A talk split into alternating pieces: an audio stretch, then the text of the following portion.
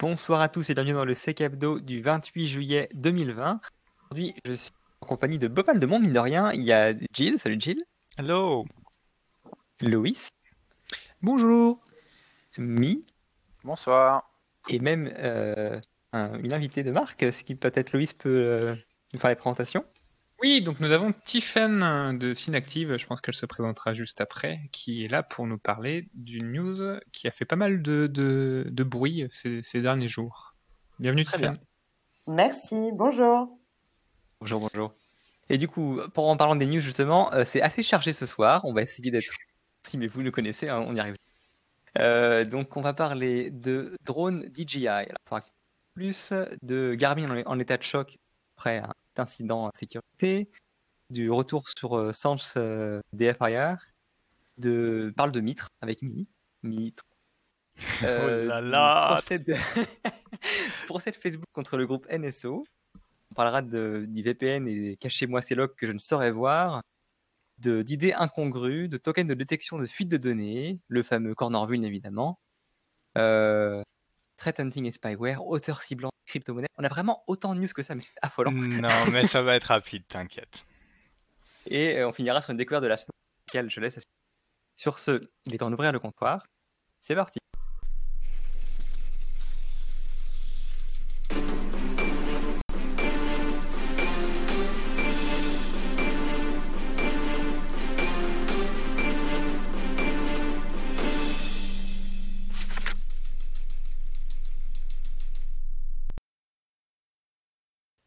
Donc, pour cette, euh, cette première news, euh, donc on a, comme on disait en intro, on a, on a la chance d'avoir euh, Tiffen euh, qui, euh, qui est là pour euh, parler de, de cette news qui est euh, ben, l'actualité et, et l'étude qui a été faite sur une application euh, utilisée par le drone de DJI.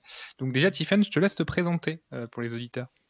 Bonjour, euh, donc je m'appelle Tiffaine Roman Latapi. Je travaille chez Synactive depuis quelques mois. Euh, avant ça, j'ai dirigé euh, l'équipe qu'on appelle l'équipe de Red Team d'Airbus. J'ai passé quelques années chez Orange. Voilà, je pense que c'est à peu près tout. J'ai vu un peu sur le Discord que vous aviez parlé d'un jeu de rôle sécurité Donjons et Dragons et c'est moi qui suis derrière également. Ah bah dis donc. Bon bah bienvenue, bienvenue. Et, euh, et donc, et donc, euh, voilà, l'idée, euh, l'idée de, de t'inviter, c'est un peu de, de parler de la publication que vous avez fait euh, le, 23, le 23 juillet, je crois, euh, sur une étude sur la, la sécurité d'une application qui est utilisée par beaucoup de fans de drones et de drones qui peuvent s'acheter des DJI qui est une, une, une- une marque chinoise qui est un peu le, le leader, si je me trompe pas, hein, euh, des, des drones. Des drones. Euh, alors, euh, on, clarifie, on, on parlera pas du- d'une étude de monde de clients, qui sera pas le client, c'est pas le but du tout de, cette discussion. Le but de la discussion, c'est un peu bah, d'avoir aujourd'hui comment, euh, bah, cette étude vous l'avez réalisée et quels sont les résultats que vous avez euh, découverts. Alors, euh, on l'a réalisé en fait euh, en partant du principe qu'on allait étudier l'application euh, directement comme une application malveillante, euh, comme on étudierait un malware en fait. Euh, donc en reverse engineering et en cherchant les qui étaient récupérés, les droits de l'application, ce qu'elle pouvait éventuellement euh, envoyer à l'extérieur et qui elle pouvait contacter à l'extérieur. Alors, ce qui est intéressant, c'est juste, je me permets de t'interrompre, ce que vous mettez Mhm. en, en introduction là, dans votre rapport, c'est que euh, semblerait que DJI euh, a des rapports techniques qu'ils publient où ils disent en fait que l'application euh, est sans danger, n'envoie pas de données personnelles, etc. Trompe. c'est mm, ouais, c'est un peu plus compliqué que ça. Le, le rapport se trouve facilement. C'est un rapport de Booz Allen euh, que j'ai pas personnellement étudié dans le détail. J'ai juste survolé. C'est assez compliqué dans le rapport de, de faire la, di- de, de comprendre s'ils ont étudié le drone ou l'application en fait. Euh, du coup, c'est assez compliqué de comprendre euh, à quoi s'appliquent les findings. Ok, parce que oui, parce que là, là vraiment, l'étude a été faite sur l'application elle-même qui permet de gérer le drone et pas le drone euh, d'un point de vue Exactement.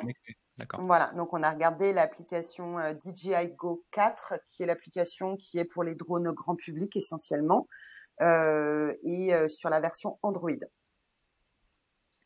Ok. Et donc, euh, qu'est-ce que, bah, comment vous avez déjà fait ce travail? Euh, comme tu dis, vous avez, travaillé ça comme une vision un peu d'un- d'une application malware. Et qu'est-ce que, bah, qu'est-ce que, qu'est-ce qu'on est ressorti cette étude? Bah, ça commence bien comme un malware, hein, puisque euh, le premier gros travail, ça a été de l'unpacking. Euh, on avait euh, de la force obfuscation, euh, du packing plus plus qu'on peut retrouver dans des malwares actuels. Hein. donc une grosse partie d'analyse en statique et, en et un peu en dynamique pour essayer de faire sauter une partie d'obfuscation. puis ensuite, on s'est intéressé un peu à tout ce que l'application faisait. globalement, on, on repère que l'application embarque des SDK tierce parties de sous-traitants de DJI chinois qui collectent énormément d'informations. Mais alors, euh, quand on dit énormément, c'est tout ce qui peut être euh, pris sur le téléphone est pris, y compris des données qui sont normalement des données euh, opérateurs, hein, type IMSI, IMEI, le, le, numéro de série de la carte SIM, enfin des choses où on a un peu du mal à comprendre ce que ça vient faire dedans. Donc quand tu installes ton, ton application, il te demande plein d'autorisations Android, quoi, déjà, rien que ça. Alors déjà, l'application de base, comme elle est faite pour contrôler un drone euh, qui va typiquement sur ces drones-là euh, enregistrer des vidéos et des photos et vous permettre de mmh. les partager, elle va demander l'accès au contact, euh, à la vidéo, à la pellicule. alors je crois, elle peut, je crois qu'elle demande au micro, elle demande au network forcément vu qu'elle est, est, connectée en network au drone. donc elle demande accès à tout. et puis après, elle va collecter des, des informations au-delà euh, encore des accès de base qu'on pourrait attendre. Donc ça, c'est, on a la liste. Hein. Donc ces choses-là sont, sont collectées. Euh, puis ça peut aller loin, hein, parce qu'un un précédent SDK qui faisait du log en fait euh, en cas de crash allait même jusqu'à collecter des choses comme la luminosité de l'écran au moment du crash. Hein. et ça, c'était et ça, c'est renvoyé sur les serveurs des sous-traitants de DJI en Chine. D'accord. Du RGPD. Voilà, vive le RGPD. Euh, donc ça, c'est une partie des, grosses, euh, des, grosses features qu'on a trouvées. Euh, la deuxième série de features qui est pareil, inquiétante, c'est que l'application bénéficie de deux systèmes de mise à jour qui sont hors du Play Store. donc en fait, l'application appelle les serveurs DJI ou les serveurs d'un sous-traitant de DJI et va demander si elle doit se mettre à jour ou pas. Euh, et tout ça, ça passe euh, complètement en dehors du Play Store. Mais c'est autorisé ça par euh, Google? Ils laissent passer des applications qui font ça Normalement, ben, normalement c'est pas autorisé, mais il se trouve qu'on les a trouvés sur le Play Store. Donc, Est-ce que ça voudrait donc dire que si tu installes ton application DJI que tu as trouvé sur ton Play Store, qui lui, normalement, Google fait des contrôles, analyse quand même pas mal la robustesse de l'application et, sa sécurité, ses droits et ces, types-là, c'est-à-dire qu'après toutes les versions suivantes, ça bypass tout, tout, ton Play Store et ils font un peu ce qu'ils veulent. quoi. Exactement. Donc euh, si euh, un gouvernement chinois, attention là je vais en mode euh, science-fiction, mais si un gouvernement chinois décide à un moment de dire bah attends j'ai envie de récupérer le max d'infos de tout le monde, etc., ça bypass en fait les contrôles de Google Store et tout le monde fait un peu ce qu'il veut sur son truc quoi. Bah alors là, pour récupérer les informations sur les versions qu'on a regardées, les SDK s'en chargeaient. Il n'y avait pas besoin d'aller pousser autre chose, je pense, vu le nombre de données qui étaient remontées.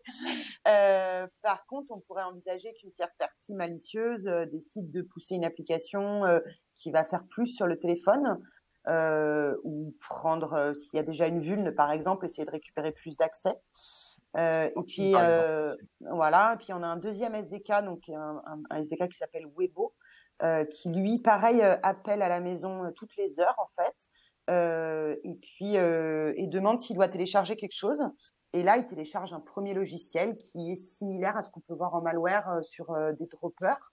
Euh, donc, il va aller chercher euh, bah, autre chose pour installer euh, sur le téléphone avec tous les droits de l'application DJI. Ouais, est-ce que dans votre rapport, on voit que vous avez aussi fait ce test-là, vous avez testé de pouvoir pousser des applications tierces en disant que, bah, en fait, dès qu'on autorise des applications inconnues, ce que demande DJI, en fait, derrière, enfin, tout est géré par, enfin, tout est contrôlé sur, on peut faire un peu ce qu'on veut, quoi. C'est ça. Donc, l'Android hein, de, base qui est la première fois que l'application elle est elle n'est pas propre, euh, enfin qu'elle vient pas d'un endroit qu'on connaît en tout cas. Donc, euh, il va demander un contrôle euh, de l'utilisateur pour savoir si c'est effectivement ce qu'on veut. ensuite, les autres messages, les autres prompts sur les fois suivantes sont entièrement contrôlés par DJI. Donc, il pourrait pousser une sécurité, dire que c'est une update de sécurité importante, par exemple. Mmh. et puis surtout, il a un mécanisme de ce qu'on a appelé, qui s'appelle Force Update, hein, c'est comme ça dans le code, euh, qui est bloquant pour l'utilisateur. Donc, si l'utilisateur n'accepte pas la mise à jour, il ne peut plus utiliser son code.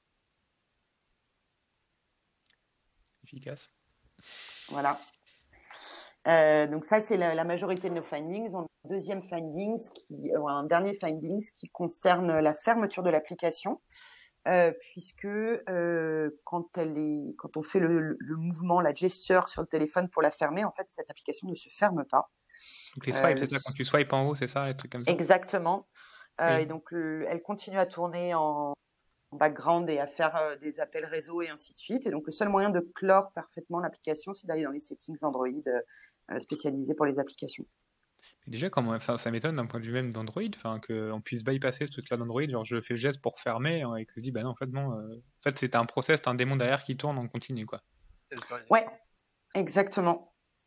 Exactement. Donc ça fait, euh, ça fait beaucoup euh, d'affilée. ponctuellement, les choses une par une, on pourrait se dire, bon, ils n'ont pas trop regardé, ou c'est légitime. Hein. par exemple, le fait de ne pas passer par le Play Store, euh, on sait que dans certaines zones en Chine, l'accès au Play Store de Google euh, est simplement interdit et filtré. Donc, on pourrait estimer que c'est normal qu'ils aient un mécanisme de mise à jour propriétaire qui leur permette de s'affranchir des accès du Play Store. Et bon, le, le tout cumulé, ça fait beaucoup, quoi c'est quand même, comme tu as dit au début, hein, c'est quand même des comportements où tu te dis, euh, ça fait quand même bizarre. L'offuscation de code, alors peut-être que c'est la méthode un peu classique de dire, euh, pour éviter qu'on puisse euh, récupérer leur code et faire je ne sais quoi, mais quand même l'offuscation de code aussi, qui est quand même des comportements, des droppers de comportements de malware. Enfin, c'est des, des, actions qui sont. Ouais. Ça fait bizarre. Voilà, ça fait beaucoup de choses. euh, c'est pas la première fois que des chercheurs remontent des choses à DJI hein, sur des applications DJI. Euh, ce qui est intéressant, c'est qu'à chaque fois, il, alors j'allais dire il patch, mais c'est pas vraiment du patch vu que c'est une feature, c'est pas un bug. Pour une fois, euh, c'est dans le bon sens. Euh, très vite, euh, il remove euh, les SDK ou les fonctions qui sont signalées. Donc ça sous-entend qu'ils n'ont pas vraiment besoin déjà, euh, mais pas les autres. Donc ils vont remove uniquement ce qui a été signalé ce qui est public, quoi. Est-ce qu'il peut leur faire. Euh, Et vous avez contacté DJI euh, suite à votre étude pour un peu avoir leur retour en mode est-ce que vous patchez, est-ce que vous modifiez, etc. Alors, on n'a pas contacté DJI euh, pour deux raisons. D'abord, on n'a pas de vulnérabilité. Hein. Pour le coup, ce sont vraiment des features embarquées dans l'app. Donc, c'est toujours un peu compliqué de contacter les gens en leur disant ta feature, je l'aime pas. ensuite, DJI n'a pas une très bonne réputation pour des gens qui ont essayé de, remonter des choses similaires par leur bug bounty. Donc, euh, on s'est dit que voilà, le plus important. c'est pas grand chose. Voilà, et puis que le plus important, c'était que les utilisateurs soient conscients de ce que des droits et de ce que tu es capable de faire là. Et juste, tu expliques qu'il retire uniquement ce qui a été euh, mis au, comment dire, au grand public, donné au grand public. Est-ce qu'il y a eu des, des, comment dire, des occurrences dans le passé où ils ont attendu que, le, comment dire, que la tempête passe et après ils ont remis la fonctionnalité? Il y a des rumeurs sur le sujet, comme techniquement, nous, on les a pas vérifiées. Euh, je ne vais pas me prononcer. Ouais, d'accord.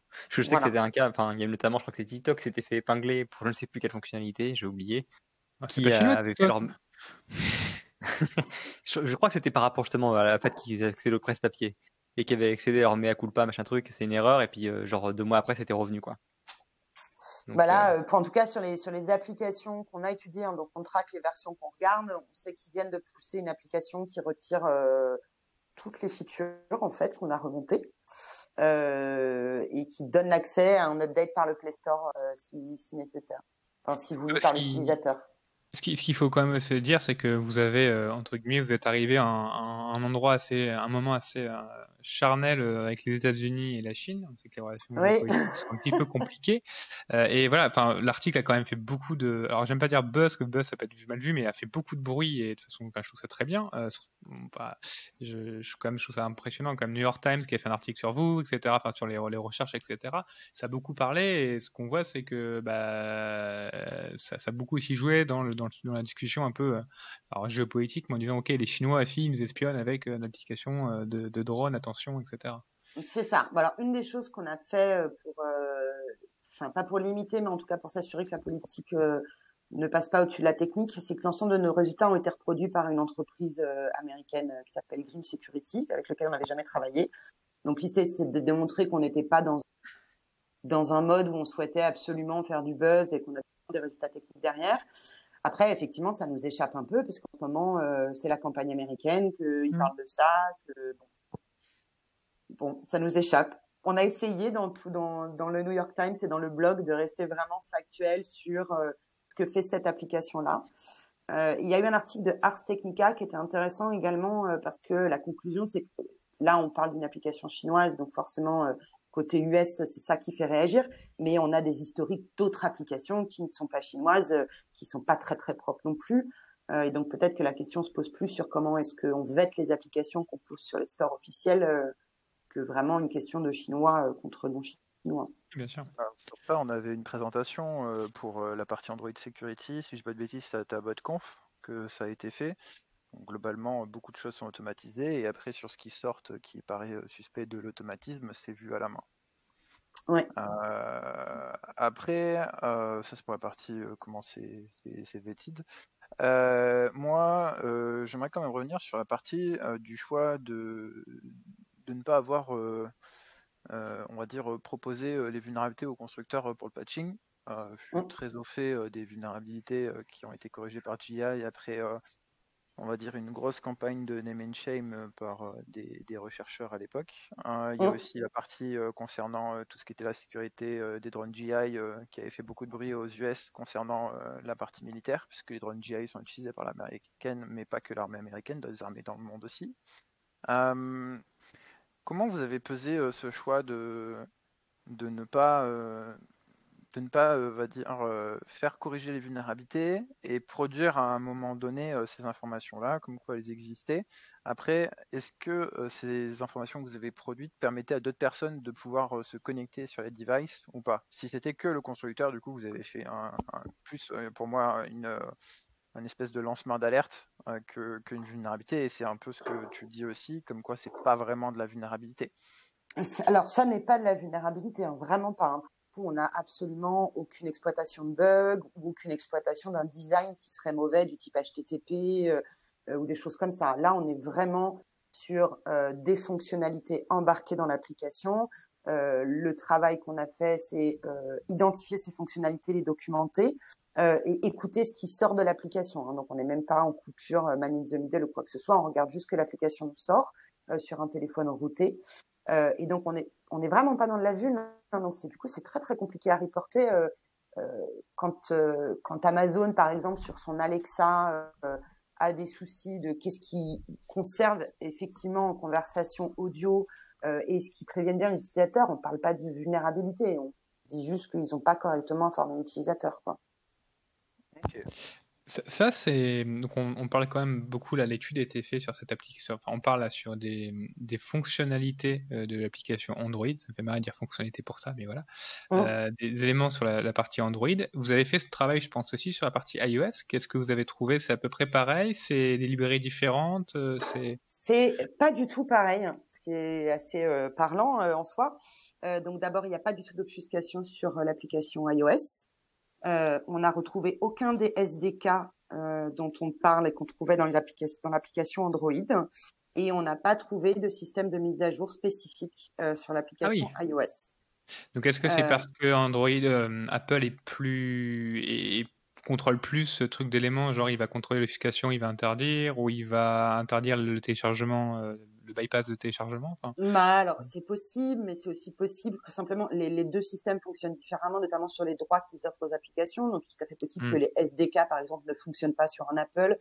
C'est un peu difficile de savoir. En revanche, euh, voilà, on n'est pas allé chercher de la vue dans l'application euh, euh, Apple. Hein. Je vous dis pas qu'elle est euh, qu'elle est parfaite et qu'elle ne pose aucun problème, mais en tout cas, on n'a retrouvé aucun de nos findings qu'on avait sur Android sur l'application Apple la, piste pour Apple aussi, hein, qu'il ne faut pas oublier, c'est que c'est deux écosystèmes différents et le plus souvent, euh, c'est deux équipes différentes qui vont développer, qui vont pas utiliser forcément les mêmes bases oui, mais si, euh, si, si tu te dis euh, l'intérêt c'est qu'il récupère des infos, etc., si on suppute des choses, hein, qu'il récupère des infos au maximum, ils doivent dire, euh, enfin, faut qu'on récupère aussi bien sur Android que sur iOS, sachant qu'iOS c'est souvent aussi, enfin, c'est vu aussi comme le téléphone du VIP ou le téléphone des personnes qui sont peut-être plus pertinentes aussi à avoir des fois.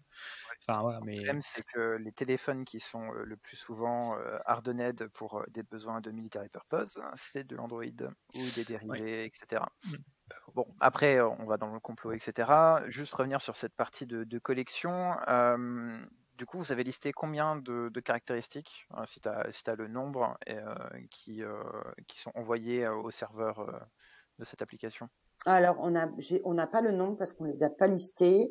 D'abord parce que pour certains, c'était trop. il y en a certains qui sont complètement documentés par le fournisseur du SDK, donc ça c'est pratique. En revanche, sur le blog post, vous trouvez des extracts qu'on a fait de choses qui sont renvoyées et où on trouve votre version d'Android, le SSID du votre MAC adresse, la modèle du téléphone, le numéro de téléphone, la date exacte. Alors il y a des choses qui sont rédactées, mais bon, l'IMEI, certaines versions de la carte SIM, etc normalement qu'une application n'a pas du tout besoin de savoir au niveau de la partie telco hein, pour bah, ce que j'ai voilà, c'est ça. Nous, c'est la partie qui est un peu. Euh, alors, qu'une application euh, récolte des données euh, de façon pas très propre pour faire du targeting marketing, c'est pas nouveau, on l'a vu plein de fois. par contre, les identifiants opérateurs, INSI, les EMI, etc. On a un peu du mal à voir. Hein. Ouais. J'ai vu qu'il y a un Android ID sur le téléphone, parce que dans votre rapport, mais c'était quoi C'est quoi l'Android ID C'est un, un numéro de série spécifique pour chaque téléphone Android? Euh, Non, je pense que c'est la, version de cet Android-là. Euh, après, il faut savoir que l'application, quand elle s'installe, elle génère aussi un identifiant spécifique à l'installation sur ce téléphone-là qu'on retrouve également euh, dans une partie des, des, des requests. D'accord. Euh, suite à vos findings, est-ce qu'il y a des, des services euh, de, de contre-ingérence ou euh, des services, on va dire, plus légaux, type CNIL ou autre, qui se sont émus de, de, votre, de votre travail et ont lancé des investigations? Alors, je n'en sais rien. je n'en sais rien pour la partie française. On a eu, je sais qu'il y a eu des, des je cherche le mot en français, le, des agences américaines qui se sont exprimées publiquement et notamment qui ont répondu au New York Times. Euh, j'en sais pas plus. Euh, je sais que Google, en revanche, a lancé une investigation sur euh, comment l'appli s'était retrouvée sur l'App Store avec ces fonctions-là dedans, parce qu'il y a des questions qui nous sont revenues techniquement de Google sur le sujet. Bah franchement, sacré bon boulot c'est Inactive. Hein. Franchement, c'est impressionnant, c'est super intéressant. Qu'est-ce que tu, euh, entre guillemets, pour faire un peu le mot de la fin de cette news, qu'est-ce que tu, qu'est-ce que t'en conclus et quels sont peut-être tes, tes précos à, donner sur ce type qu'on a des applications comme ça qu'on veut installer? C'est quoi? C'est faire attention aux, droits qu'on veut qu'on accepte sur une application, c'est changer un peu plus les applications? Parce que madame, monsieur, madame Michu, tu vois, ils peuvent un peu rien faire, quoi. Tu te dis, bon, non, bah c'est ça, c'est un peu toujours le problème. Donc, euh, les conseils, c'est évidemment de checker les droits euh, qui sont donnés à l'application et de ne pas lui donner les droits dont elle n'a a priori pas besoin pour fonctionner. Euh, donc, bon, il y a des fois où c'est facile, hein, quand l'application lampe de poche sur votre téléphone, elle demande accès à vos contacts parce qu'il y a un problème. Mais des fois, c'est pas évident. moi, je pense que le fond, bon, je pense qu'il faut continuer à éduquer les gens sur leurs données personnelles, mais je pense que le fond là, c'est de faire comprendre à l'ensemble des entreprises que en 2020, euh, c'est plus considéré, euh, enfin c'est plus acceptable en fait de collecter cette quantité d'informations là, et puis euh, que les stores en fait ben, trouvent un moyen de contrôler mieux, mais bon c'est un problème, c'est facile à dire, c'est pas si facile à faire ça. Hein. Ah, le non-source, il est assez violent, quoi. Et, et, puis après, je pense aussi problématique pour les gens, tu vois, quelqu'un, il vient, il vient acheter son, son, son, DJI, il a dépensé, je sais pas, 950, 2000 euros, je sais pas combien ça coûte, etc. Mais je sais qu'il y en a qui peuvent coûter cher il se dit euh, l'application bah, elle me demande mes droits. Bon je m'en fous euh, je m'en fous je vais l'installer parce que je parce que je peux pas faire autrement malheureusement. Bah, c'est un vrai problème je sais pas. Donc euh, il y a certains modèles qui sont des qui ont des télécommandes spécifiques hein. euh, donc des télécommandes hardware mais alors je sais pas très bien comment est-ce qu'elles récupèrent les photos euh, des de choses comme ça. Et puis sinon je pense qu'il faut considérer si le problème n'est pas la géoloc typiquement mais les datas personnelles je pense que bah, il faut il faut considérer utiliser un téléphone blanc quoi, qui sert à ça faut en avoir un, hein, mais compliqué pour C'est un investissement et c'est pas quelque chose qui est souhaitable, euh, on va dire, euh, en, en, en, solution de ce problème-là. Le, le, problème, il est ailleurs et euh, la solution, elle devrait pas être d'utiliser un téléphone blanc. Pour certains organismes type military ou autres, eux, ils peuvent se permettre. du côté de Madame Michu, ils vont pas avoir de téléphone juste parce qu'une boîte décide d'avoir des mauvaises pratiques de collection d'informations. Enfin, moi, je voilà. que non, mais je suis, donner, hein. je suis, enfin, je suis d'accord sur le fait que euh, ça devrait pas se passer comme ça. Euh, aujourd'hui, euh, à part m'assurer, moi, en tant que donc moi, je, dirige l'équipe de, recherche côté reverse chez Synactive. À part nous assurer que quand on touche du grand public comme ça, de l'informer au mieux pour qu'ils comprennent. Aujourd'hui, malheureusement, je sais pas dire des choses qui ne coûtent pas cher. parce ah qu'en fait, à part je sais même pas si je peux dire remplacer le drone parce qu'en fait, on n'a pas de retour sur les autres drones. Il se trouve qu'on a regardé cette application-là, donc je peux même pas vous dire les autres sont plus sécures, j'en sais rien. Euh, je peux pas vous dire euh, aller sur iPhone parce qu'on sait que c'est un investissement non négligeable non plus. Donc, euh, on est on est vite coincé. Hein. Ok, bah merci beaucoup euh, Tiffen pour ton temps. Mais de rien, merci d'avoir invité. Bah, c'est avec plaisir. on n'hésite pas quand Inactive fait fait du travail comme ça, les invités. Et puis, euh, et puis ben, bonne soirée à toi. Et puis, eh ben, merci, bonne soirée à vous et euh, euh, bon comptoir alors. merci. beaucoup. Merci. au revoir. Au revoir.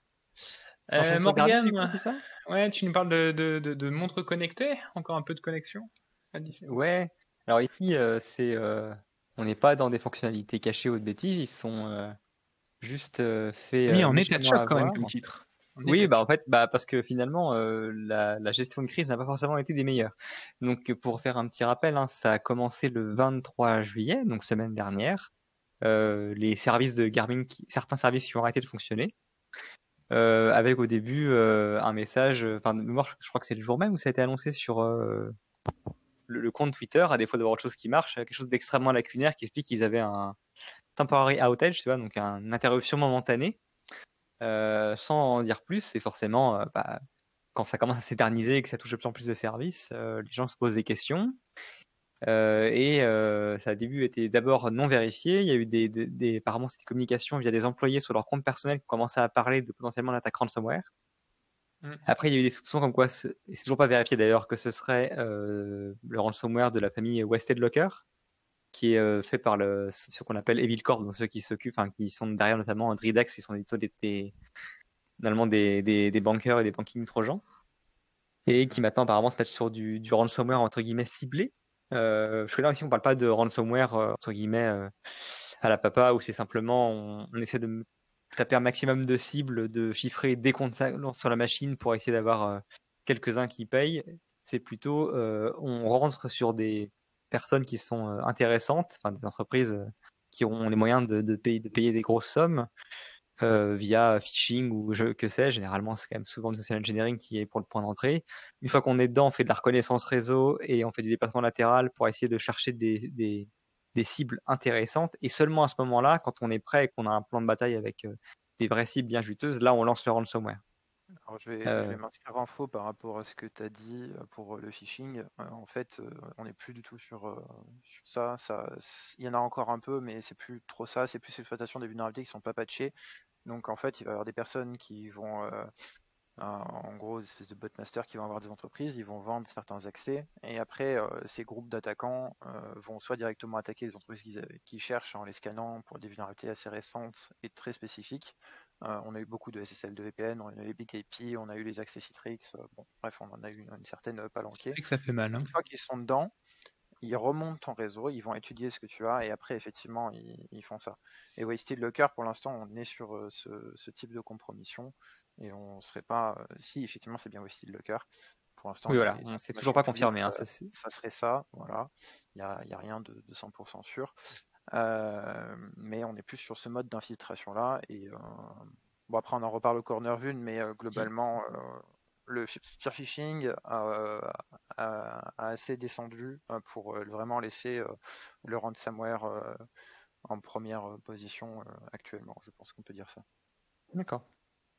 Voilà, euh, après, donc communication, comme je l'expliquais, c'est encore assez lacunaire. Euh, ils, ont ils ont confirmé l'hypothèse du ransomware lundi seulement. Euh, en restant. Parce que, euh, parce que aussi, il y a un truc, c'est que je pense qu'on a, tu l'as pas mentionné, mais euh, je pense que des gens, quand ils entendent Garmin, ils pensent à la montre connectée. Sauf que Garmin, c'est pas du tout que la montre connectée. Garmin, c'est aussi des systèmes de navigation des pilotes. donc, il y a des pilotes qui ont concrètement dit que sur des, sur Twitter, etc., euh, que bah, ils n'ont pas pu voler euh, à cause de ça, parce que en, gros c'est Garmin Fly, je crois, qui ont une partie, euh, parce que j'ai quelqu'un de ma famille qui fait qui, qui fait beaucoup d'avions, donc c'est pour ça que je, suis un peu connu du sujet, mais en gros ça c'est c'est là-dessus où tu vas définir ton trajet aérien, c'est là-dessus où tu vas utiliser tes bases de données pour tes vols, etc. et ça aussi fait pas mal de bruit sur cette partie-là, c'est qu'il y a des impacts là où des personnes n'ont même pas pu voler à cause de ça. Donc ça a dû bah, faire des grosses de bruit quoi. Pour tes pilotes, c'est des pilotes individuels. Hein, parce que les systèmes d'aviation. Oui, bien sûr. C'est de l'aviation privée. Que, que École de pilotage, etc. Ok. Mmh. Et ils n'avaient pas de deuxième système. C'est intéressant. Après, il y a la carte et la boussole, mais c'est pas trop utilisé maintenant. Non, mais oui. Les étoiles, je crois, sinon. le soleil. allez, on va laisser Morgan continuer. Bref, voilà. Il faut savoir qu'en fait, la boîte était vraiment dans un blackout complet, hein, il n'y a même plus de service client qui fonctionnait. Alors c'est pratique, hein, pas, pas, besoin de récupérer les plaintes dans ce cas-là. bon, les gens sont servis de Twitter, hein, évidemment, pour se plaindre, mais euh, en fait, euh, d'après leur communication, encore une fois, euh, bah, non seulement ils ont été fortement touchés, mais ils ont surtout proactivement coupé beaucoup de leurs services pour éviter justement la propagation du ransomware.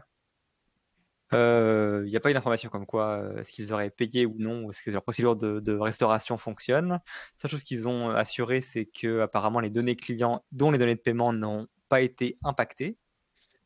Euh, ils ont, il y a une news qui est tombée aujourd'hui. Euh, ils ont récupéré la clé de déchiffrement. Donc, euh, bah, je pense que s'ils ont la clé, des informations, déchiffrement des informations qui ont été chiffrées au niveau du ransomware. Parce qu'ils ont payé un prestataire pour. enfin, en gros, ils ont fait comme d'habitude. L'entreprise ne paye pas directement. Ils prennent un contracteur et puis c'est le contracteur qui assume le paiement, qui le fait via ce circuit Black. Enfin, bref, voilà. une fois que c'est fait, ils donnent la clé. Et en gros, ils ont juste fait un service pour avoir une information. Bref. Ça passe légalement, quoi. Ouais.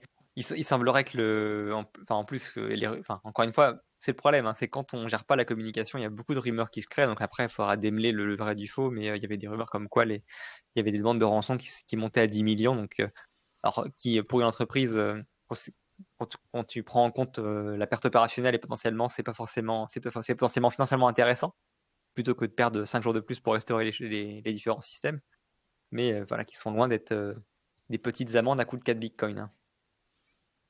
Euh, chose intéressante, euh, donc on en sait encore très peu, euh, ce, qui, est loin de satisfaire les, aussi bien la presse que les utilisateurs ou les investisseurs. Il faut savoir qu'ils ont leur rapport trimestriel demain. Donc hmm. il y a de grandes chances que bah, qu'ils fassent la bonne approche qui est d'en parler d'eux-mêmes, ou sinon je serais très étonné qu'il n'y ait pas la question qui leur ait remonté. Donc potentiellement on aura un peu plus d'informations. Garmin, ils sont côté? Ouais. J'ai vu ça dans le premier article au Nasdaq, je crois donc ça va impacter.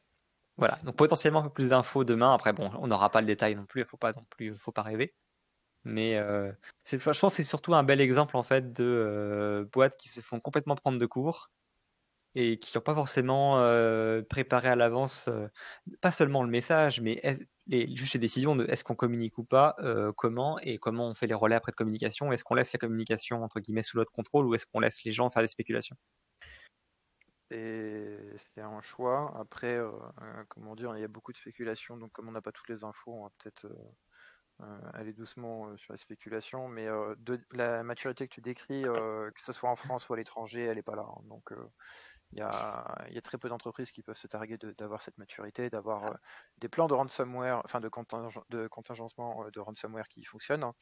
Et de communication filtrée. Si des fois, on va dire qu'ils ont à peu près une réponse à incident établie, etc., certes, au niveau de la communication, il y a très peu d'entreprises qui ont des, personnes, des PR ou des supports qui sont formés à, ce type. Non, je pense surtout que c'est un bon support pour les RSI qui nous écoutent, s'ils ont besoin d'un use case pour, comment dire, promouvoir des projets en interne pour améliorer la gestion de crise de la communication. Je pense que si, celui-ci sera un bel exemple dans les semaines à venir.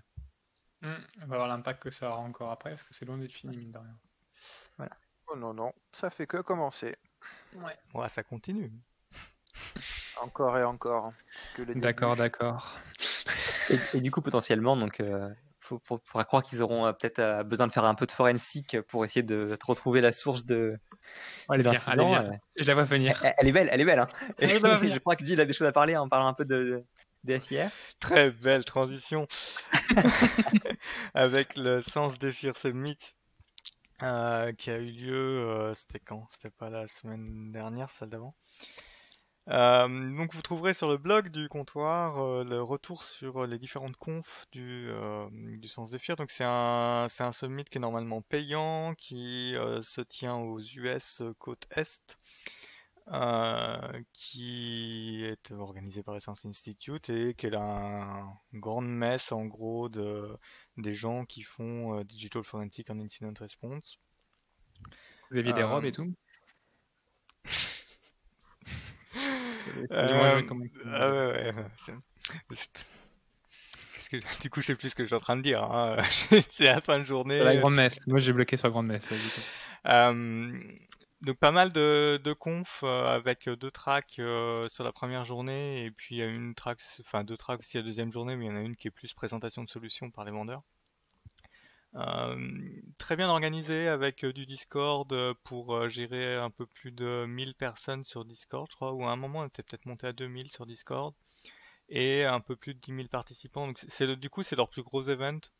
Euh, parce que bah, ça a permis à des gens de la planète entière de, profiter de ces conférences qui sont en plus pas données. Euh, donc voilà, vous avez des différentes confs. J'ai pas encore vu les vidéos sortir publiquement, sauf quelques talks ça et là. Donc quand il y aura les liens complets, euh, on pourra les mettre. Ils ont bien entendu supprimé les deux, les deux liens vers les streams des jours 1 et 2, donc on peut pas les récupérer sur YouTube. donc on attend qu'ils publient. Voilà, ça vous fera l'occasion de lire le comptoir. Euh, là, par contre, la transition, euh, bah, quand on fait du forensic, on s'appuie sur les TTP. Euh, les TTP, c'est Mitre attaque, mais Mitre ne fait pas que ça. Oh là là. Oh, je sais pas comment je vais faire, moi, je vous le dis. Hein. là, c'est tordu. Hein. Euh, du coup, ouais, Mitre attaque. Euh, donc, il y a eu un gros article sur Mitre. Euh, donc, Mitre, Mitre, choisissez votre prononciation. Globalement, c'est une société qui tourne pour le gouvernement américain. ça est un espèce d'émolument du MIT. Euh, après, bon, euh, ils font euh, pas que Mitrattack, très connu pour Mitrattack, pour leur repos de CVE. quand on a une CVE, potentiellement, on peut aller l'enregistrer chez la CNA Mitré. Enfin, c'est très très connu pour ça, mais moins pour ses activités, on va dire, un peu moins connues. Et en fait, au fur et à mesure de cet article qui a été écrit par Thomas Brewster pour Forbes, euh, vous allez découvrir que Mitre a euh, d'autres euh, talents cachés ou pas, hein, talents, hein, ce sera à, vos, à votre jugement, notamment des campagnes sur de la récupération d'empreintes digitales sur des photos, ou alors des, des, travaux spécifiques sur, on va dire, un peu plus le côté science et surveillance. Mitre, en fait, il ne faut pas très très connu pour son, autorité son autorité de CNA, mais moins connu pour tout ce qui va être activités annexes qu'ils ont. Globalement, maintenant, vous voyez Mitre comme un defense contractor avec une activité de recherche. Ils font de la recherche bah, et ils font ils sont financés par le département de la sécurité intérieure des US, hein, le Homeland Security, donc déjà tu te dis, bon.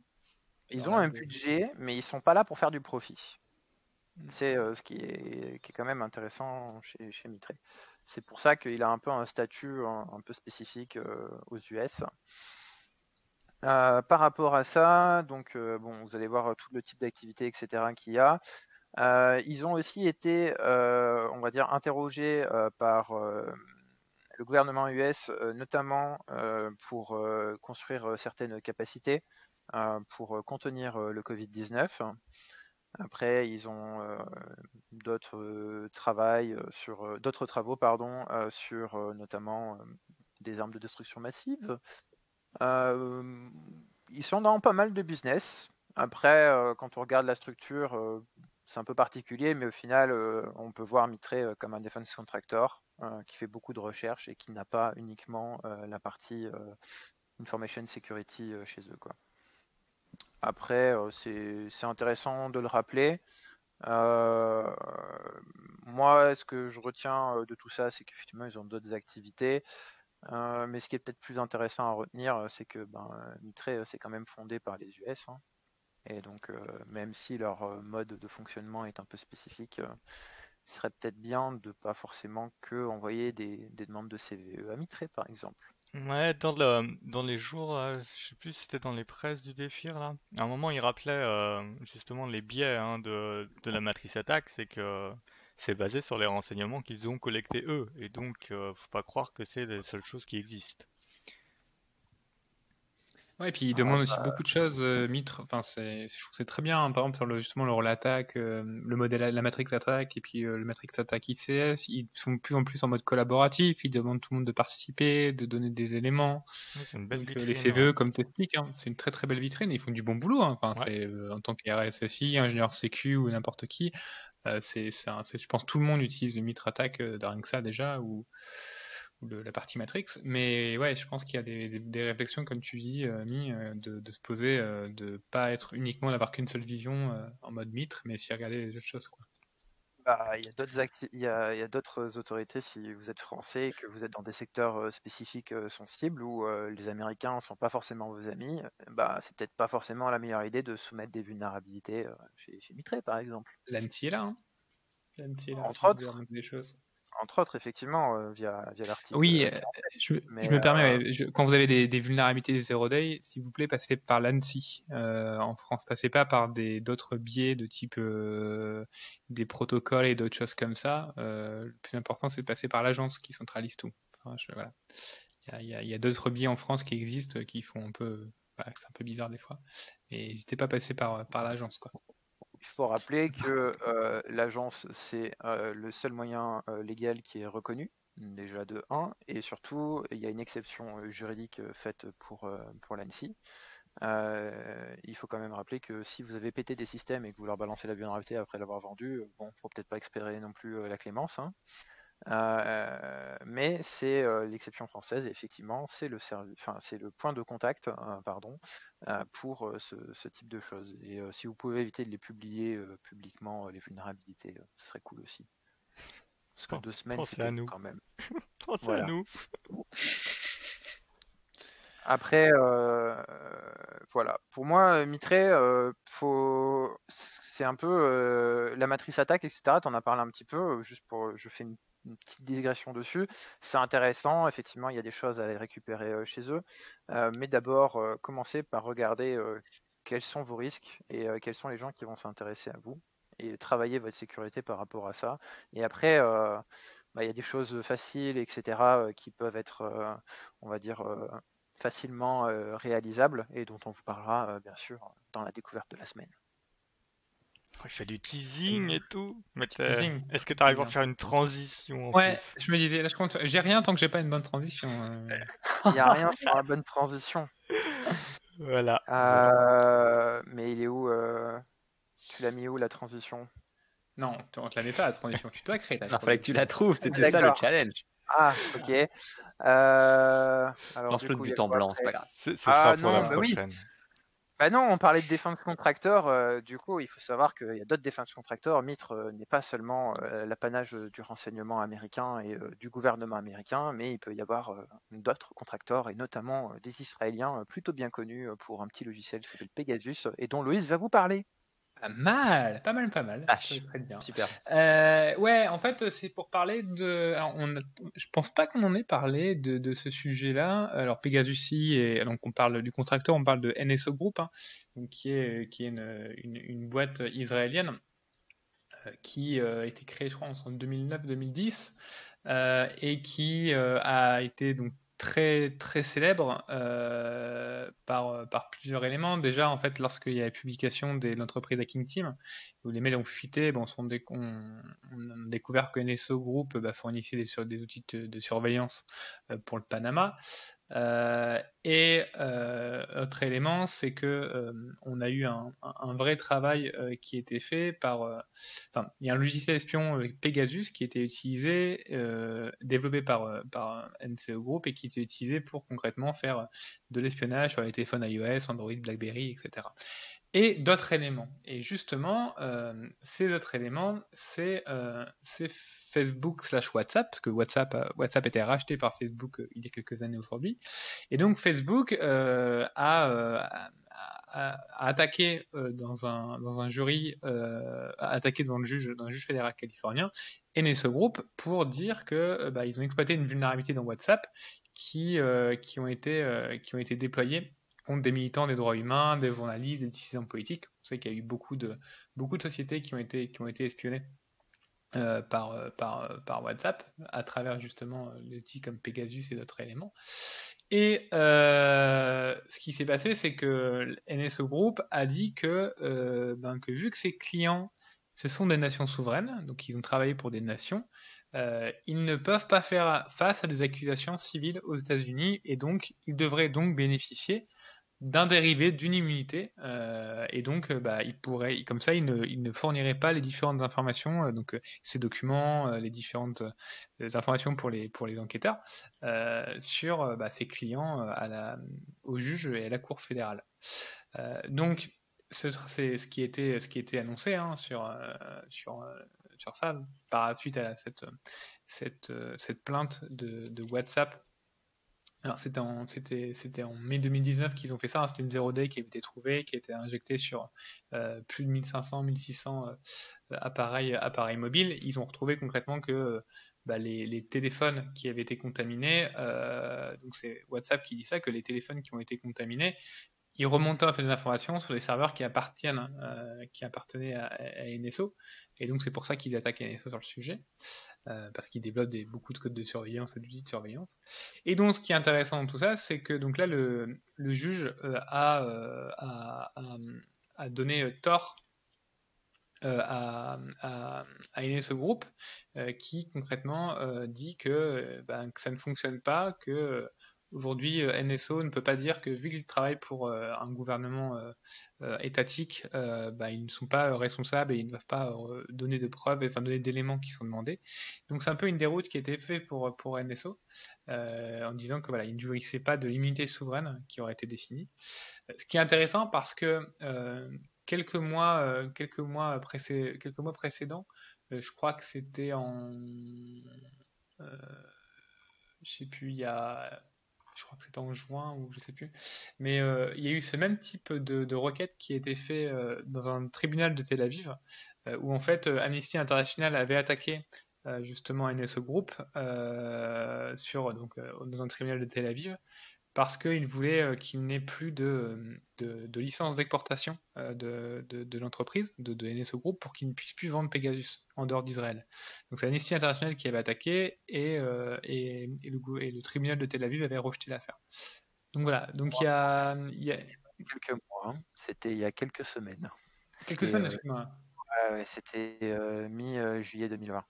Après, peut-être euh, d'une autre, euh, d'une autre accusation, hein, parce que c'est pas la première. Euh, attends, non, l'article que j'ai vu dans le Gardien, il était 13 juillet. T'as raison, as raison. 13 juillet, l'article de publication. Donc c'est quelques semaines, t'as raison. donc voilà, donc assez intéressant. Donc les documents judiciaires qui ont été émis, bah, ça dit quand même que l'attaque qui aurait été faite, ça aurait visé au moins 100 défenseurs des droits humains, des journalistes, des membres de la société civile, euh, ils, disent que ça viole toutes les lois type étatiques fédérales américaines euh, et que bah, veulent interdire concrètement NSO Group d'utiliser des services Facebook et WhatsApp. Et voilà. Et donc euh, c'est l'objectif de ce, procès qui est mis en place, donc qui n'a pas été rejeté, donc qui va continuer. Et ça sera très intéressant de voir un peu les conclusions de, de ça et quelle responsabilité va avoir NSO Group, puisqu'en fait il exerce des activités bah, pour des pour des clients directement, donc c'est pas eux directement, et bah, euh, beaucoup d'éléments tentent de, bah, de soit d'empêcher l'exportation de Pegasus, euh, soit de pouvoir récupérer les informations, bah, euh, plein de trucs autour. Donc à suivre, à suivre sur cette, sur cette enquête. Des choses intéressantes qui sont sorties de l'accusation, hein, puisque tu en as parlé du court en Israël. Il y a eu un article, je, ressourcerai ça, hein, donc pour l'instant je, je, mets au conditionnel, où NSO aurait eu la capacité de pouvoir mettre fin à un client qui aurait abusé des conditions de service du logiciel. NSO aurait quand même la possibilité d'avoir un certain contrôle dessus. et la dernière chose, il aurait aussi des données des personnes que surveillent ses clients dans cet article. Et donc ça aussi, ça peut poser d'autres problèmes parce que ben, ils ont des serveurs qui sont hébergés chez les différents groupes de renseignement et NSO est censé ne plus avoir accès après derrière.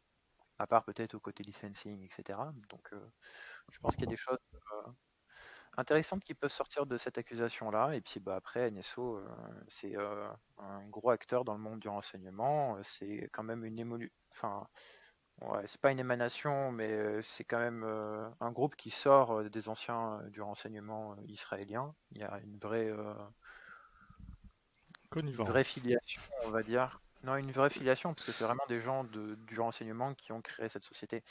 Mais c'est un peu culturel aussi chez eux par rapport à ça. on va pas s'étendre dessus. Moi, je pense que c'est un groupe très intéressant à surveiller. Et donc, les deux principales sources que vous pouvez avoir dessus, ça va être les, différentes, les différents cours de justice. Et puis Amnesty International qui communique beaucoup sur ce sujet. c'est vraiment un gros dossier chez eux. Peut-être notamment parce que bon, ils ont souvent été attaqués par Pegasus, quoi.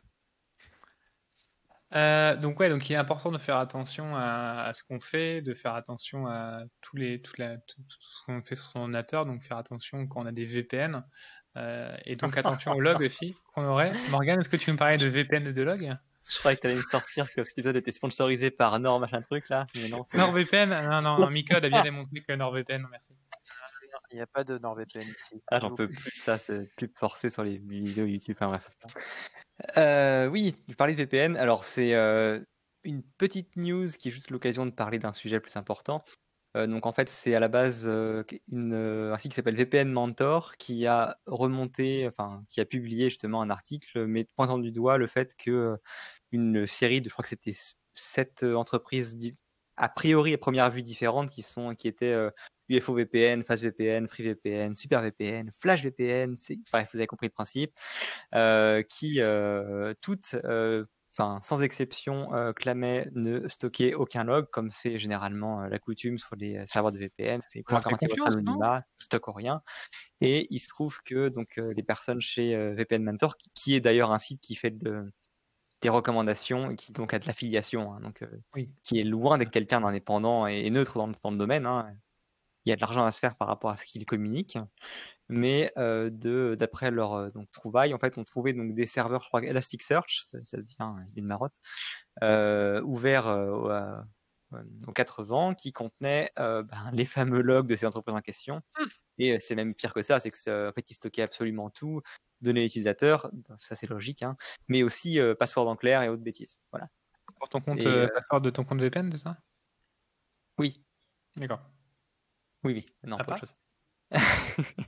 Euh, euh, alors, il se trouve qu'apparemment, après un peu de recherche, euh, je crois que c'est côté. qui est-ce qui a fait ça? C'est Naked Security, donc c'est Sophos, c'est ça? Il semblerait en fait que c'est pas sept entreprises différentes, hein, c'est une même entité juridique qui a sept, sept marques différentes selon les différents marchés sur lesquels elle se déploie, c'est tout. Euh, qui euh, bah, effectivement a un, énorme problème de sécurité opérationnelle et, qui clairement euh, ment éventuellement sur leur, sur leur, sur leur site en question. Après, c'est, enfin, je veux dire, c'est pas des grands noms, donc c'est pas un énorme scandale. Je sais pas combien de clients ça impacte, mais je pense que c'est surtout un truc pour montrer que voilà, c'est, une chimère le coup de on stocke rien.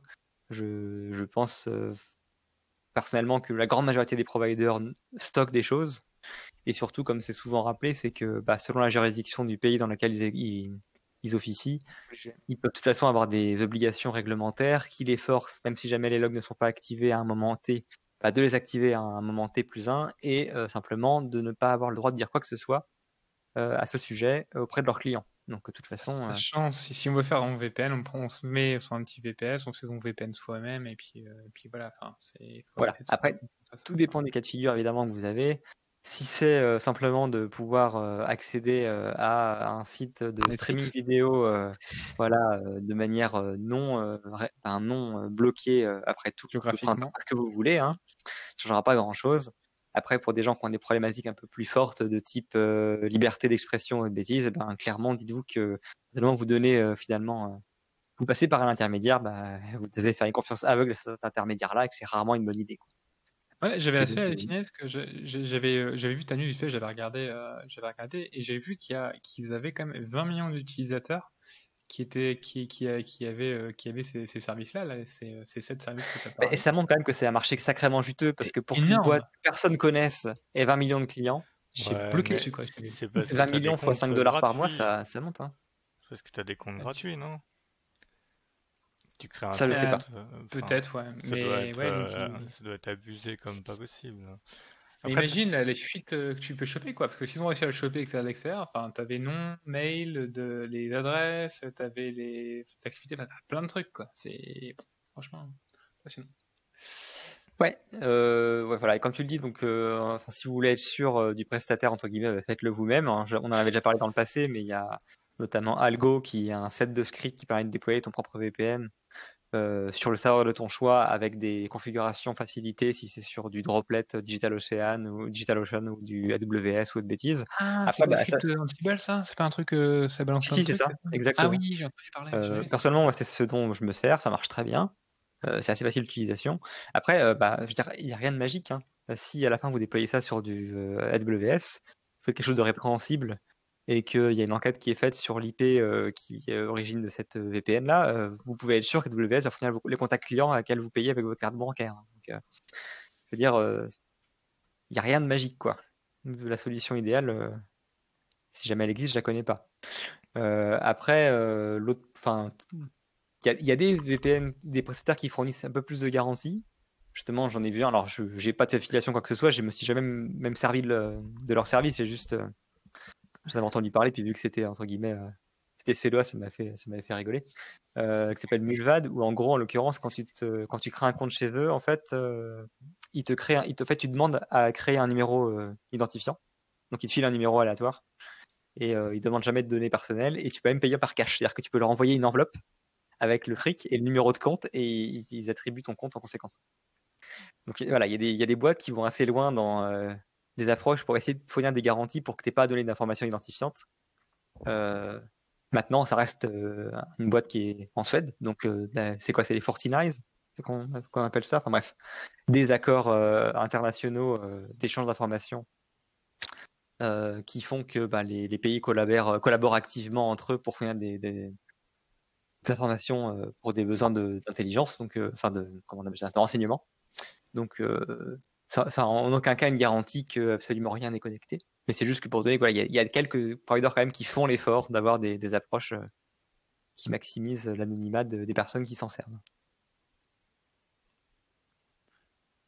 Et alors là, euh, transition sur un article dont je sais même pas de quoi ça va parler, euh, à part que le titre s'appelle Idée incongrue, désolé, mais moi je donne ma langue au chat. Quoi.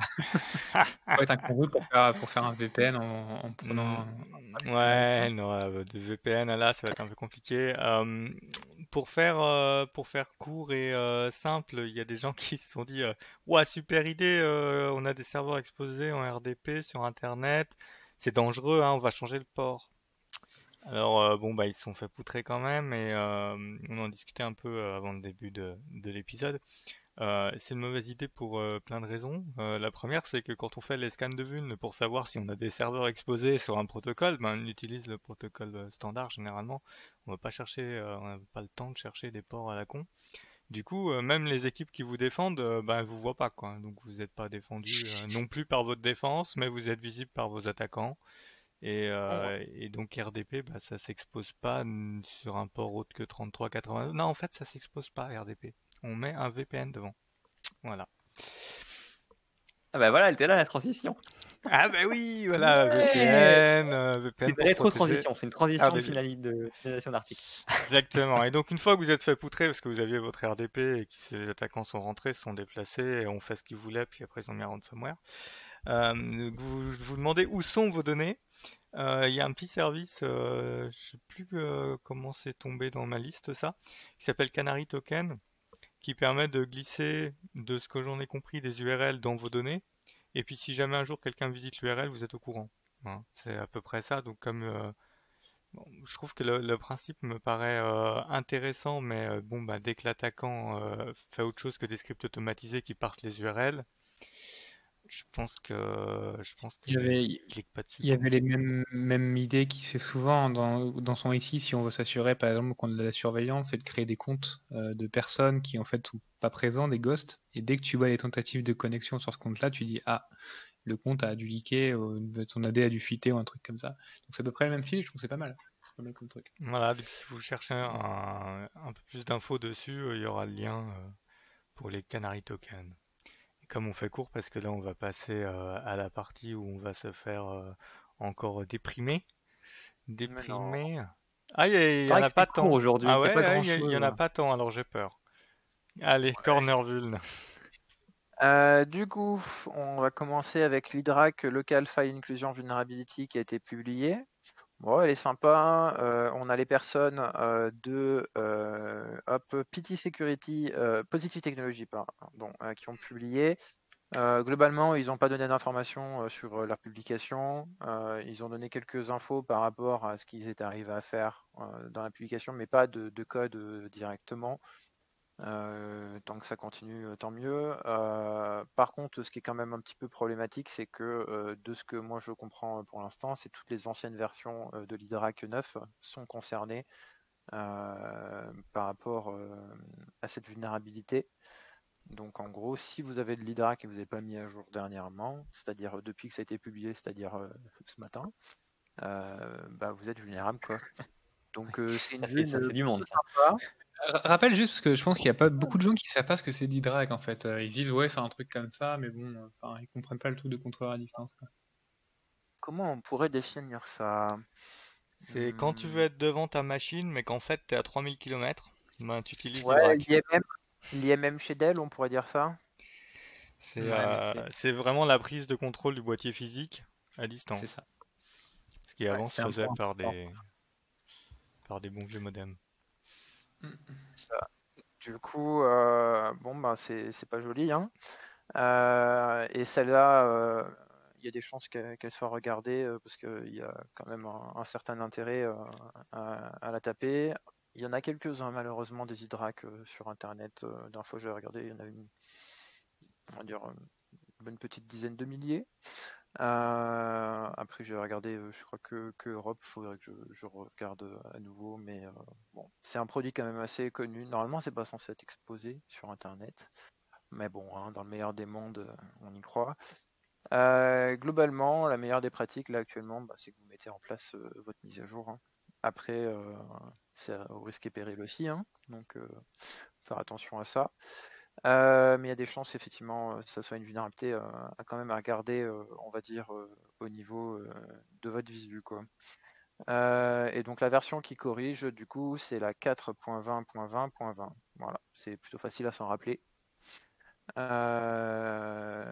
Et du coup, on passe à la vulnérabilité suivante. Donc, ça concerne du Pulse Secure. Euh, on a euh, Pulse Secure, euh,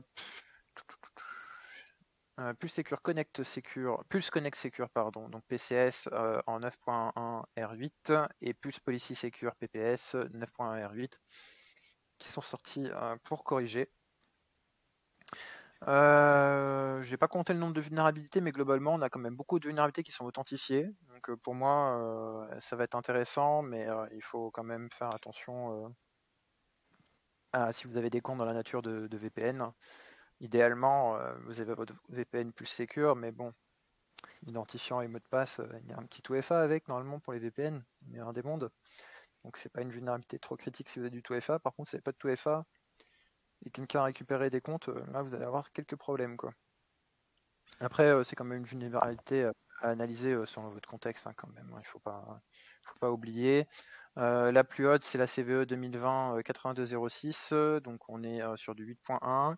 Et l'attaquant peut bypasser le Google Time and Password if the primary credential are exposed to attacker. Donc voilà, ça, ça l'air de sympa aussi. Si vous avez du OTP Google, c'est pas super quoi. Euh, à surveiller, hein, de toute façon, et puis de toute façon, plus sécure, je pense que normalement, euh, vu le traumatisme qu'il y a euh, par rapport à toutes les entrées dans ransomware, euh, c'est un produit maintenant qui doit être surveillé. Hein. Déjà, vous, vous devez savoir que vous en avez, c'est déjà ça. Ah, non, Après, c'est vrai que dans la liste, il y a beaucoup de choses. Il faut déjà accéder au portail d'administration. Donc, euh, comme il y a beaucoup de gens qui auraient dû jeter leur boîtier et les réinstaller complètement, avec un peu de chance, ils ont configuré correctement. Ouais, je, je rêve toujours. Ou ceux qui ont installé des boîtiers en précipitation pendant le Covid parce qu'il fallait augmenter le nombre de VPN, par exemple, mais qui sont pas à jour. Tout, tout, tout, tout. Euh, bref. Euh, et ensuite, euh, ah oui, donc là, il n'y a plus rien. Euh, par rapport à ça, on va revenir sur les vulnérabilités, euh, tendances euh, et exploitation. Euh, donc, euh, Citrix. Euh, c'était 2020. on va commencer, euh, 2020, moi j'ai appelé ça Julie Patch Priorities. hein. Euh, Citrix, du coup, euh, on pourrait dire Citrix 2 qui est euh, exploité euh, Elle fait actuellement. hein. Elle fait très mal celle-là. Euh, ouais, ouais.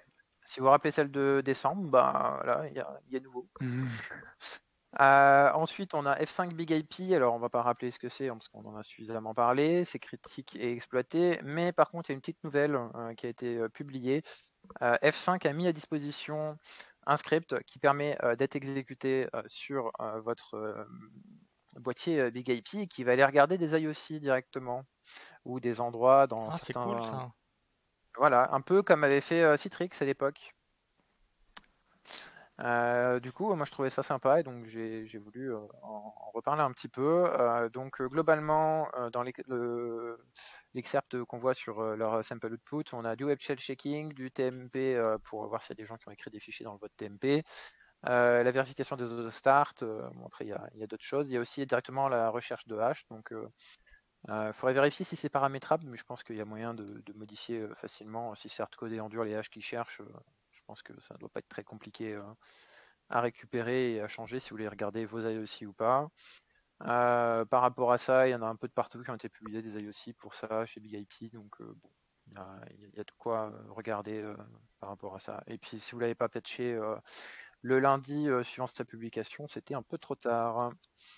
Euh, ensuite, on a Sapricon. Euh, donc au début, on avait juste la possibilité de faire un DOS et télécharger quelques reports, et euh, donc pas plus que grand chose. Et puis le 15 juillet, si je dis pas de bêtises,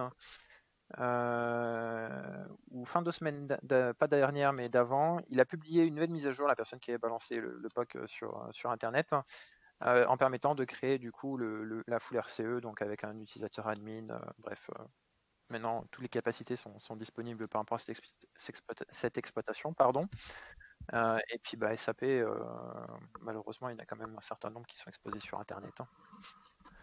Euh, ensuite, on a une vulnérabilité sur les ASA et les FTD. donc c'est la CVE 2020-3452. Euh, donc c'est une priorité haute, euh, mais euh, elle est activement exploitée. Donc euh, moi, je vous conseillerais de, de la, déjà de la mettre à jour, hein, c'est sûr, mais euh, de la prioriser dans, votre gestion. Euh, et ensuite, euh, bah, du coup, euh, comme la dernière fois on en a parlé, euh, toujours euh, SIGRED avec euh, différentes publications euh, à surveiller, euh, mais euh, pas encore de, de RCE exploité euh, à fond. Il y a quelques POC qui sont sortis, mais il n'y a pas d'attaque massive. Voilà pour, euh, pour l'instant. Après, euh, il y a une publication qui a été faite par le CERT US qui concerne des vulnérabilités dans les NAS, donc chez QNAP. Donc c'est une campagne d'attaque qu'ils ont nommée QSnatch, qui utilise un malware qui s'appelle QSnatch. Voilà. Euh, ça touche euh, pas mal euh, de personnes en Europe hein, et un petit peu aussi en Amérique du Nord. Donc à, surveiller. Bon après au niveau entreprise, si vous avez du NAS, il faut, faire attention. Mais globalement, on va plus être sur des profils de SME que, de, très grosses entreprises. Vous avez quelques H qui sont listés aussi à la fin. Donc voilà pour euh, ce qui est euh, des vulnérabilités. Et puis euh, n'oublions pas, ne faisons pas de relâche parce que d'ici une petite dizaine de jours, on va avoir le début euh, de Black Hat, euh, de DEFCON et euh, de nos amis euh, chez Usenix euh, Security qui vont publier quelques nouvelles vulnérabilités. Et euh, a priori, il y a des trucs juicy qui vont sortir. Donc euh, attention.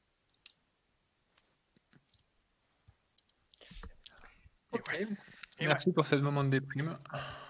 Te remercie beaucoup. Non, c'est pas.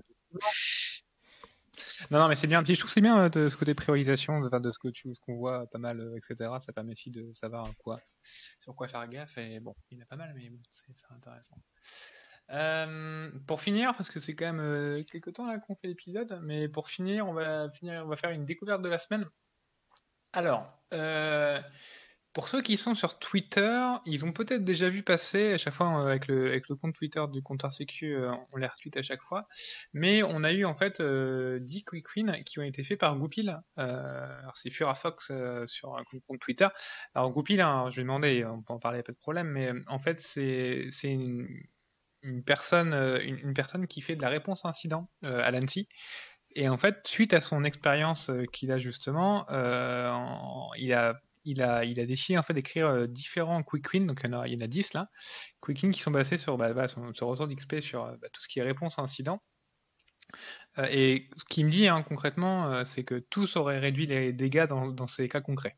Donc c'est une personne de l'ANSI qui fait la réponse incident euh, 24 heures sur 24, 7 jours sur 7, je parle, je dis bien 7 jours sur 7 parce que le week-end aussi des fois, et qui te dit que c'est que 10 quick wins, bah, ça aurait réduit les dégâts dans des cas concrets, je me, pose et je l'écoute. Tire-à-ton. Alors, euh, rapidement, donc vous direz, donc euh, à la base il a mis sur Twitter, mais après il a, il a mis sur son blog, euh, il a remis en fait les différents quick wins en faisant de façon assez propre les recommandations, les risques modérés et les points d'intention. Donc on vous laissera entre guillemets lire un peu plus en détail et je vous demande s'il vous plaît de prendre le temps de lire. C'est rapide et c'est efficace. C'est donc je vais juste lire à titre, hein, on va pas passer, on va pas tout détailler et on vous laisse, faire ça. Euh, et je rappelle aussi, enfin, introduction qu'il met, voilà, c'est que chaque conseil devrait pouvoir être mis en œuvre en moins d'une semaine ouvrable dans la plupart des cas, donc vous n'avez pas d'excuses. Chaque conseil devra pouvoir être exprimé clairement en un tweet, donc c'est ce qu'il a fait, et chaque conseil aurait dû la grave d'un incident que j'ai concrètement observé si la victime l'avait mis en œuvre, comme j'ai dit avant. Donc voilà, c'est un peu euh, l'intro de, son, de, mais qui est, qui est, qui est important à avoir en compte. Donc, premier quick win, superviser, vos antivirus, donc faire monitorer l'instant d'antivirus sur votre parc. Quand il plante, s'arrête, sont désinstallés sur plusieurs machines en même temps, sonnez l'alarme. C'est bête quand on y pense, mais c'est important à mettre en place. Deuxième, il crée des administrateurs dans Protected User. Donc, euh, les administrateurs Windows, vous bougez dans le groupe euh, de Protected User de l'AD, sauf un compte Brigglass, bien sûr, pour éviter justement des accès un peu plus forts. 3. Scannez vos espaces d'adresse IP. Donc, faites scanner vos adresses IP exposées sur Internet régulièrement et investiguez les changements de service avant que les, attaques, les attaquants le fassent. Tout simplement, à scanner, on en a encore parlé tout à l'heure. 4. Développer la connaissance des applications et de leurs propriétaires. C'est un point extrêmement important et c'est souvent très peu fait. Ça veut dire lister les principales applications de votre organisation et prenez un verre, repas, café informel avec chacun de leurs propriétaires plusieurs fois par an pour connaître leurs préoccupations et projets. Bonus si vous récupérez leur GSM pour les appeler le jour, le jour où. 5. Activer le multifacteur dans le cloud. Activer le multifacteur d'Office 365 G Suite dans les comptes d'utilisateurs importants. Service et pas qu'administrateur. Service financier, administrateur technique, VIP. N'attendez pas d'avoir un facteur matériel idéal. Un MFA soft, même SMS, est mieux que rien. Donc, euh, chaque fois, il détaille. hein, je ne reprends pas sur les, différents éléments, mais vous pourrez regarder.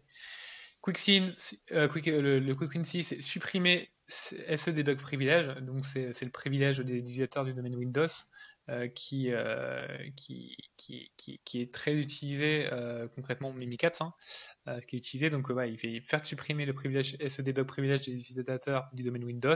Par défaut, il est donné à local admin et les seuls qui en aient besoin sont les développeurs système. Point. Euh, Quick, 7, identifier les prestataires des firmes. Donc, on a parlé un peu avec J juste avant.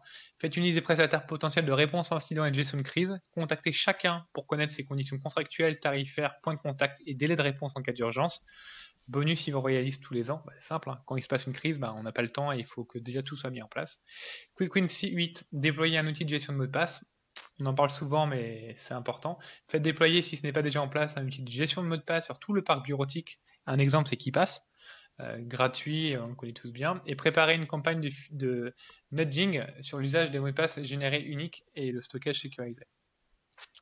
Quick Win 9, utiliser I have been pwned. Voilà, hein, simplement on met en place, on inscrit ces noms de domaine, ces domaines DNS sur I have been pwned pour découvrir les mots de passe leakés avant que l'attaquant ne le fasse. Et le dernier Quick Win, le dixième, bloquer les IP suspects sur les services exposés. La recommandation, c'est faites bloquer sur le pare-feu euh, devant les services internes exposés sur Internet, webmail, portail VPN, portail RH, les adresses IP de sortie Tor et si possible des principaux VPN publics. Alors, il y avait quelqu'un sur Twitter qui avait répondu en disant oui, mais euh, comment je fais pour les trucs Tor, c'est impossible à savoir. Sur le site de Tor, il y a tous les adresses des nœuds de sortie. Donc, euh, vous avez déjà une liste qui est assez claire et assez simple. Donc voilà, ça c'est 10 quick win. Alors, ce qui, comme il dit, comme dit Goupil, c'est c'est pas fini euh, c'est Quick Win donc là il a il, est étonné du succès de ces, ces différents de juste ces, ces Quick Win mais il s'est dit qu'il allait continuer donc ils vont faire 10 pour les devs donc 10 quick win pour les devs et 10 quick win pour les sysadmins, toujours en sécu. Hein. Euh, donc euh, on en reparlera, je pense, chaque fois qu'il aura fait les 10, euh, on fera un petit rappel. Mais vraiment, prenez le temps de lire, c'est franchement, ça se fait en 10 minutes, un quart d'heure, c'est extrêmement rapide à mettre en place et c'est un gain sur votre sécurité, souvent, qui est qui est extrêmement important. On ne vous demande pas d'acheter des produits, on ne vous demande pas d'acheter des solutions, on ne demande pas de refaire complètement vos processus, des choses qui sont rapides et qui sont efficaces. Voilà. C'est une découverte qui a pris un peu plus de temps, mais je pense que c'est important de, de préciser tout ça. Euh, on peut fermer le comptoir? Ben ouais. C'était un grand silence. Non, bah, je, regardais la liste des, des quick wins. Alors tous, euh, ouais, en une semaine euh, ouvrée, effectivement. Alors peut-être tes prestataires défir, tu vois, attends de les contacter, les trouver, faire un marché, etc. Tu vois, mais t'as pas mal de trucs à. Faut que faut que des choses, hein. Tu vois, euh, tu des antivirus, faut que t'aies déjà l'outil de supervision, enfin des outils, genre ton SOC, etc. pour euh, mettre des choses, mais je pense qu'en moyenne c'est faisable, quoi. Très bien. Et on a fait combien de temps là? On a fait une heure et demie, c'est ça? On, doit être, Un peu moins que ça. On doit être une heure et quart, une heure vingt, non? Mon ventre me dit que ça fait trop longtemps. Exactement. ça tombe bien, de toute façon, on a fait le tour comme tu as expliqué. Oui, tu voulais dire quelque chose euh, Oui J'ai dit qu'il fallait manger avant. Ah, pardon, je crois que tu, disais avant de, de fermer. Donc, du coup, on va pouvoir clôturer. Euh, merci à tous ceux qui nous ont écoutés en live. On est quand même pas mal sur le, Discord ce soir, ça fait plaisir. Mm. Euh, de toute façon, bah, tous ceux qui nous écoutent également, hein, on vous aime tous pareil, vous inquiétez pas. on n'a pas de préféré. Euh, on se donne rendez-vous pour un prochain épisode très prochainement. Sur ce, il est temps de fermer le comptoir. À plus tard. À plus.